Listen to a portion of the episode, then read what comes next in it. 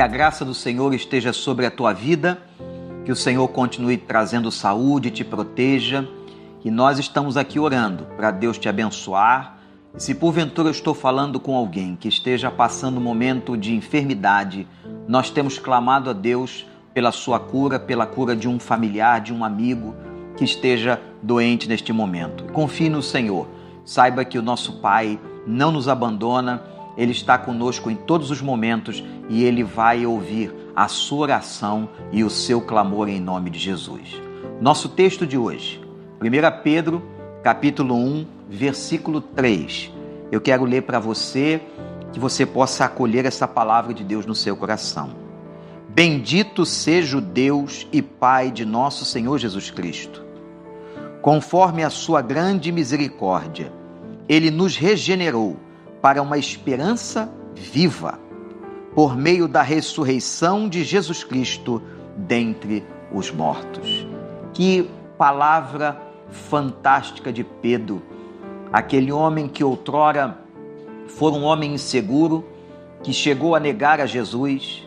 Depois, Pedro tem uma experiência extraordinária de reconciliação com Cristo, o batismo do Espírito que vem em Atos, e ele, agora, quando escreve esta carta, é um novo homem, uma nova perspectiva. Pedro é a imagem de que todos nós podemos mudar, mesmo com a personalidade, com um caráter mais difícil. O poder do Evangelho nos transforma e nos faz sermos pessoas diferentes. Ele está aqui louvando a Deus, dizendo: Bendito seja o Deus e Pai de nosso Senhor Jesus Cristo conforme a sua grande misericórdia. Ele nos regenerou para uma esperança viva. Por isso ele trouxe a mim a você vida nova. Regenerou aquele que é gerado novamente. Nós fomos novamente gerados, espiritualmente gerados. Quando Jesus encontrou Nicodemos, ele disse: Nicodemos, te é necessário nascer de novo. Isso é regeneração. Aí Nicodemos pergunta: "Mas como, Senhor? Voltaria eu ao ventre de minha mãe?" Não. Você tem que nascer da água e do espírito. Isso é regeneração. É nascer de novo por dentro. E quando o evangelho faz isso, quando Cristo faz isso com as nossas vidas, ele produz em nós e faz nascer no nosso coração uma viva esperança.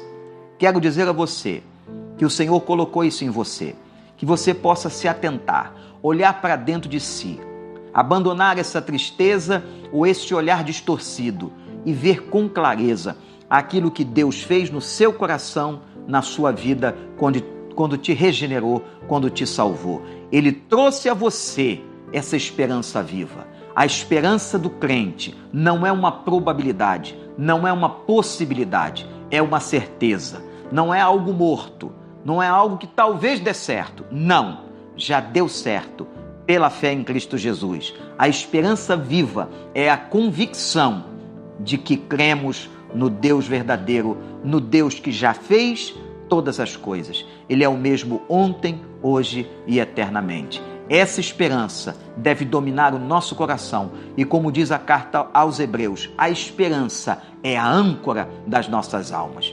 Que Deus te abençoe, te dê muita graça e nós continuamos aqui orando por você, intercedendo por você diariamente, para que Deus te fortaleça e renove na sua vida essa esperança baseada na regeneração que você recebeu em Cristo Jesus, o nosso Senhor. Deus te abençoe.